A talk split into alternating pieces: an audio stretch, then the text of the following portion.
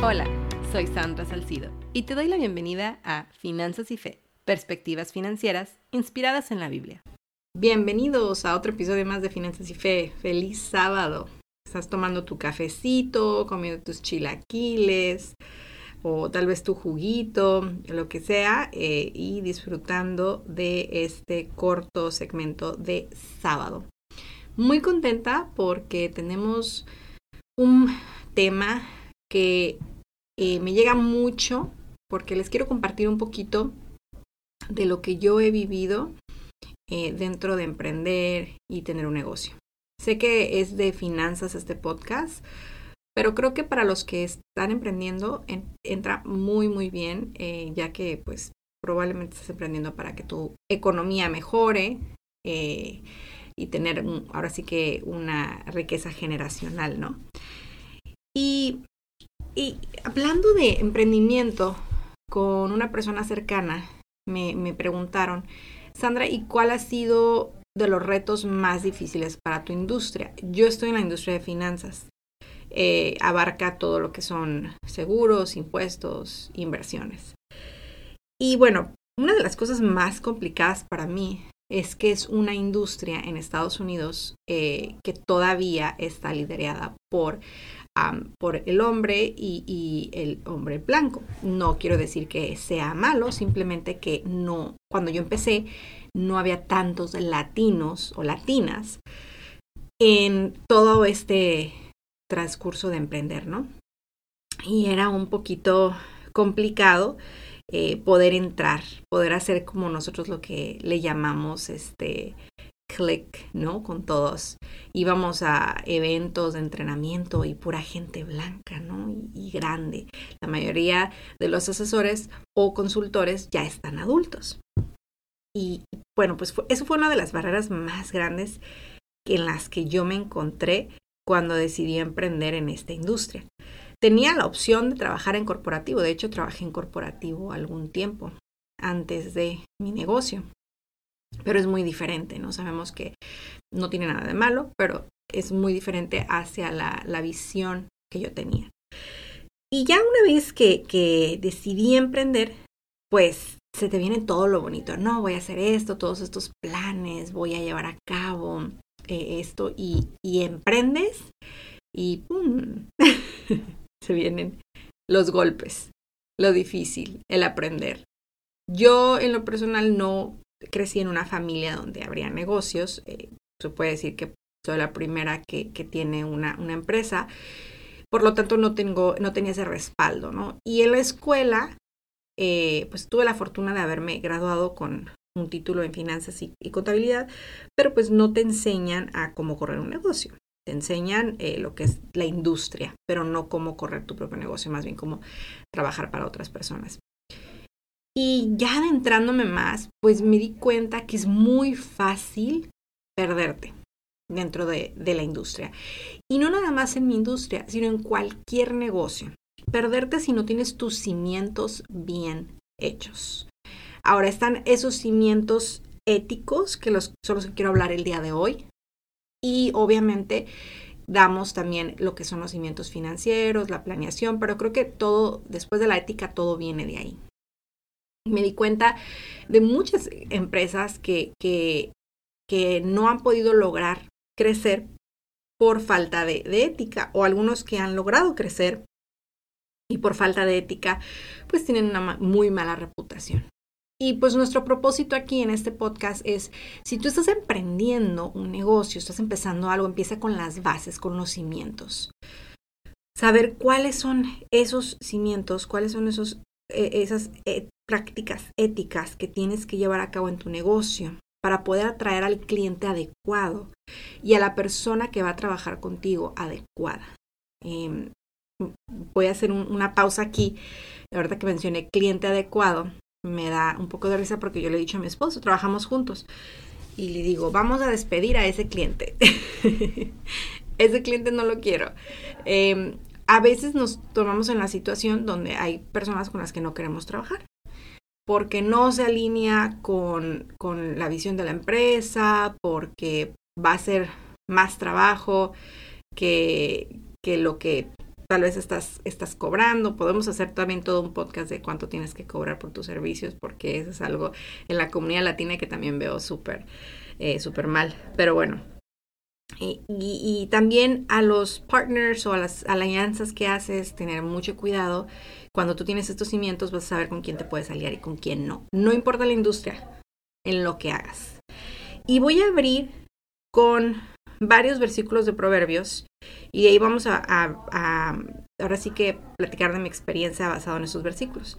En Proverbios 11.1 dice, el Señor aborrece las balanzas deshonestas, pero le agrada el peso exacto. Y ese es un recordatorio claro de la importancia de la honestidad en los negocios. El Señor puede bendecir tu negocio de gran manera, pero siempre llevar la honestidad por enfrente. Yo he visto negocios deshonestos que sí, en su efecto crecen, pero va a llegar un momento dado donde o la reputación de la empresa se va a ver dañada o la empresa va a ir de bajada. Y deja, deja de eso, sino también tu tranquilidad. Y estás, estás haciendo este negocio nada más por dinero o hay un propósito detrás de, fuera del dinero también muy, muy importante. Entonces hay que siempre tener esa honestidad por enfrente en cualquier negocio que hagas, ser directo con lo que con lo que estás haciendo y con lo que estás pensando, un trato justo y hay que tener transparencia financiera. Y voy a parar aquí porque la transparencia financiera no solamente es hacia otras personas, sino también hacia ti mismo. ¿A qué me refiero? la mayoría de los negocios abren sin ni siquiera tener un plan financiero. Si no tienes uno para tus finanzas personales, pues menos para el negocio, ¿no? Y yo siempre les digo, eh, no hay ah, problemas de negocios, hay problemas personales que los arrastramos a los negocios. No hay manera de que puedas llevar un negocio exitoso si tus finanzas personales son un desastre. Entonces, eso dicho, la transparencia financiera y el ser honesta contigo mismo de cómo vas a proyectar tus finanzas en tu negocio y cómo estás manejando los números en tu negocio es muy importante.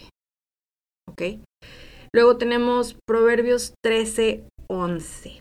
Este me encanta. Dice, el dinero mal habido disminuirá, pero el que lo recoge con mano laboriosa lo aumentará. Aquí ah, destaca la importancia de obtener ganancias de manera ética y mediante el trabajo duro. Ahora, ¿qué me refiero? Hoy en la actualidad vemos tanta mercadotecnia allá afuera de que si haces esto te vas a volver millonario. Si haces esto te vas a volver rico en un mes, en un año. Eh, yo te garantizo que vas a estar haciendo 100 mil al mes, 200 mil al mes, créanme. En la industria, en mi industria se ve mucho y no nada más en mi industria, hay muchísimas industrias. Y yo en lo personal no estoy de acuerdo. ¿Por qué no estoy de acuerdo? Porque algo que he aprendido eh, no solamente en mi negocio, sino también hablando con otras personas que tienen negocios exitosos, que tienen años en sus industrias. Y obviamente leyendo la palabra, me doy cuenta que si tú quieres que algo dure, sea duradero, que tenga, que deje impacto y que te rinda el dinero, no es fácil. Yo jamás le voy a decir a una persona que está emprendiendo o que acaba de emprender, en un año la vas a armar. No. No es sencillo. Requiere tiempo, requiere esfuerzo, requiere aprendizaje. Y muchas de las personas que llegan y de repente la pegan es porque llevan años intentando diferentes negocios y han trabajado duro. Y, no es que fracasaron, sino que descubrieron diferentes maneras de que no funcionó, ¿no? Hasta que le pegaron la que sí. Entonces, por eso este, este proverbio me encanta, porque si es obviamente dinero mal habido, todos sabemos, desaparece de tus manos en un 2x3, ¿no? Pero si tú lo haces con, con mano laboriosa, ¿y qué me refiero? Con trabajo, con investigación, con conocimiento, con años de experiencia, con expertos que estén a tu lado, es ahí como ese negocio va a crecer. Créanme, esto de get rich quick, no, no existe. Porque acuérdense que es muy diferente getting rich and to be wealthy. ¿Qué me refiero? O sea, tener, ahora sí que hacerte rico o crear una mm, riqueza generacional, ¿no? Tenemos también eh, Proverbios 20:10, donde dice dos pesas diferentes y dos medidas diferentes. Ambas cosas son abominación al Señor. Tenemos Proverbios 22.1 donde dice, más vale el buen hombre que las muchas riquezas y la buena fama que la plata y el oro. Aquí resaltamos la importancia de mantener una reputación y una ética comercial sólida. Es tan importante que tengas tu, tu más vale una buena reputación que el hacer más dinero. Hay que ser bien honesto siempre con tus transacciones, con tus contratos, con tus clientes.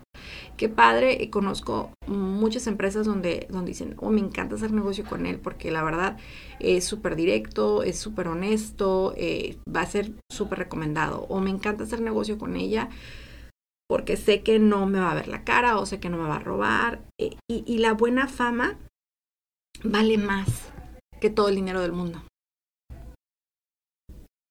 Y aquí mismo lo podemos encontrar. Y saben qué? Cuando tú te creas ese, esa, esa buena fama, eh, tu negocio, por ende, va a crecer.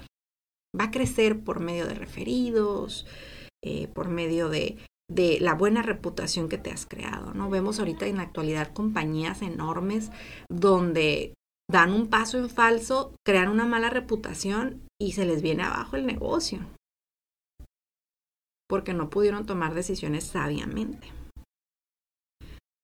Después de, revisar estos, versículos de Proverbios, hay un versículo sobre cómo tratar a las personas que trabajan contigo. Y esto también es clave cuando vas creciendo tu negocio. Levítico 19:13 dice, no oprimas a tu prójimo ni le robarás, no retendrás el salario del jornalero en tu casa hasta la mañana. Destaca la importancia de ser justos con nuestros salarios y no retenérselos a nuestros trabajadores. Fíjense, vamos a entrar a, esta parte de, cuando tu empresa ya ha crecido y tienes empleados. Eh, aquí en la, en la, actualidad escuchamos mucho que tenemos un problema muy grande de retención de empleados. Nadie, he escuchado, nadie quiere trabajar, nadie esto, nadie el otro. Y yo me quedo pensando, ¿realmente es que nadie quiere trabajar? ¿O, o cómo, cómo tú estás cuidando a tus empleados. Cuando a veces cuando hay un problema dentro de la empresa con algún empleado, eh, puede ser un reflejo de ti, o sea, de cómo tú estás proyectando. Yo conozco, por ejemplo, empresas dentro de la industria de finanzas donde los empleados duran años, años y para que se abra una posición. ¿Por qué? Porque les ofrecen muy buenas prestaciones, tienen muy buen sueldo, los cuidan, se preocupan por sus empleados, los tratan como familia. Yo he escuchado muchas veces, no, tu empleado es tu empleado, lo puedes tratar como familia. Y yo no estoy de acuerdo en lo personal. ¿Por qué? Porque se crea ese ambiente, me preocupo por ti. Me importa lo que te esté pasando creamos ese ambiente dentro de la empresa y entonces esa persona también te va a cuidar a ti. Ser justa con lo que estás pagando. No robarle. Hay que hacer tu investigación. ¿Cuánto es lo justo que gana una persona en esta posición? No retener sueldos y mucho menos por codicia. No es justo. Y tampoco bíblico.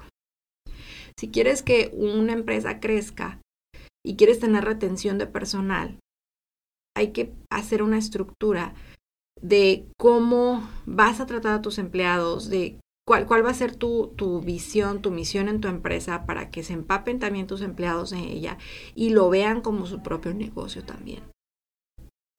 Tienes que darles la opción de crecimiento. Ahora, otra cosa que también he visto en la industria, eso es no nada más en la industria, en otras industrias también, el no, no le voy a decir, no lo voy a entrenar tanto porque no quiero que después vaya y abra un negocio como el mío. Estás hablando desde la escasez, déjame te digo, porque Dios ha dado para todos. Si, si lo quiere hacer, adelante. Yo lo animo. Hazlo. vamos a ver qué tanto, qué tanto aprendiste. A lo mejor hasta me superas y me da alegría. Porque Dios da para todos. No, no hablemos desde la escasez. En Colosenses 3:23 dice, y todo lo que hagáis, hacedlo de corazón, como para el Señor, y no para, las, para los hombres. Otra vez más. En Colosenses 3:23 dice, y todo lo que hagáis, hacedlo de corazón, como para el Señor, y no para los hombres. Así que todo lo que hacemos tenemos que hacerlo con excelencia. No importa de quién sea el empleador, todo con excelencia e integridad.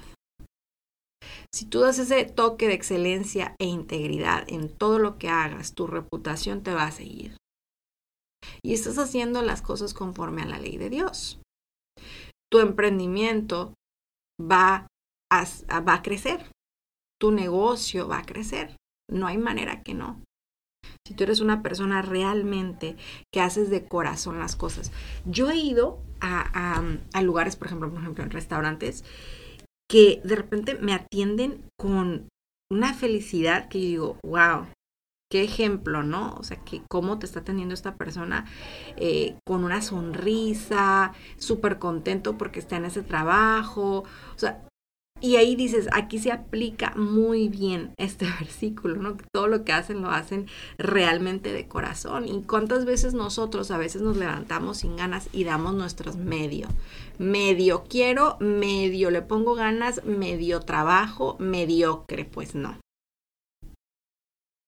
Así no, las cosas son con excelencia y de corazón, como si lo estuvieras haciendo para el Señor. Al final del día, si tú tienes un propósito más grande que el dinero, probablemente ese propósito va relacionado con eh, cumplir el, ahora sí que los cumplir lo que, lo que Dios tiene para ti o llevar la palabra de alguna otra manera. Tantos negocios exitosos que conozco eh, que comparten siempre de la palabra de Dios en los negocios. Y se me hace tan bonito esa parte también. Otro versículo que también me ha ayudado mucho, em, más cuando empieza tu negocio a crecer. Déjeme decirle que en cualquier negocio te vas a ver tentado. Te vas a ver tentado por mejores ofertas, por mejores contratos, mejores clientes, mejores estos. Y hay que tener mucho cuidado y tener tus bases bien, bien puestas, porque si no, puedes caer. Y entonces en primera de Timoteo del 6 al 10 nos dice, porque el amor al dinero es la raíz de toda clase de males. Por codiciarlo, algunos se han desviado de la fe y se han causado muchísimos sinsabores. Esto nos advierte sobre la codicia y destaca la importancia, la importancia de priorizar la fe sobre el dinero. Cuando tu negocio va creciendo es cuando más te vas a poder encontrar con este tipo de situaciones prácticas. Estos versículos que mencionaron me han ayudado muchísimo a mí para aterrizarme en momentos difíciles, porque déjenme decirles que soy humana y también nos vemos este, de repente tentados con, con ofertas y decimos, bueno, eh, y si estamos haciendo esto mal y si mejor debemos, pero eh, eh, por eso la Biblia nos puede ayudar. Ahora sí que asiéntate tantito y analiza realmente cómo se van a hacer las cosas una de las cosas más importantes para mí a lo largo del emprendimiento es entender que toma tiempo y mientras tú hagas las cosas de una forma honesta, justa y transparente, tu negocio va a crecer. Porque vas a ir aprendiendo, vas a ir aprendiendo las técnicas de eh, administración, las técnicas de ventas, las técnicas de mercadotecnia, cómo contratar personal, cómo tratar a tu personal. Todo eso lo vas aprendiendo. Créanme, y es un proceso, es un proceso que puede durar años. Pero lo base es qué tan honesto, qué tan justo eres y qué tanta transparencia tienes dentro de tu negocio. Si tú tienes estos tres puntos y te agarras de la Biblia para cualquier, cualquier ah, ahora sí que situación que se te venga, tú vas a poder llegar a, a llevar un emprendimiento sano, y que pueda crecer con el tiempo. Las prácticas éticas son esenciales en cualquier industria. Me encanta a mí cuando converso con colegas que estamos en el mismo tema. Por ejemplo, cuando converso con colegas en la área fiscal, que es muy, muy importante la, ética ahí. Eh, bueno, en todo es importante, ¿no? Pero en esa área que me he encontrado con algunas personas que mm, no tienen esa ética muy bien definida. Y poder platicar con gente que dice, no, lo que es es. Cómo son las cosas. Y a veces el ser honesto no le va a gustar a toda la gente, y más cuando es de negocios, cuando hablas en finanzas. Pero hay que, hay que, ser, hay que ser transparentes en todo. Don't sugarcoat it, como dicen, ¿no? Y obviamente entender que toma tiempo crecer un negocio. No va a ser de la noche a la mañana. Tiempo, esfuerzo, pero lo puedes lograr. Cualquier persona lo puede lograr. Gracias por sintonizar otro episodio de Finanzas y Fe. Ha sido un placer compartir este tiempo contigo mientras exploramos las perspectivas financieras inspiradas en la Biblia.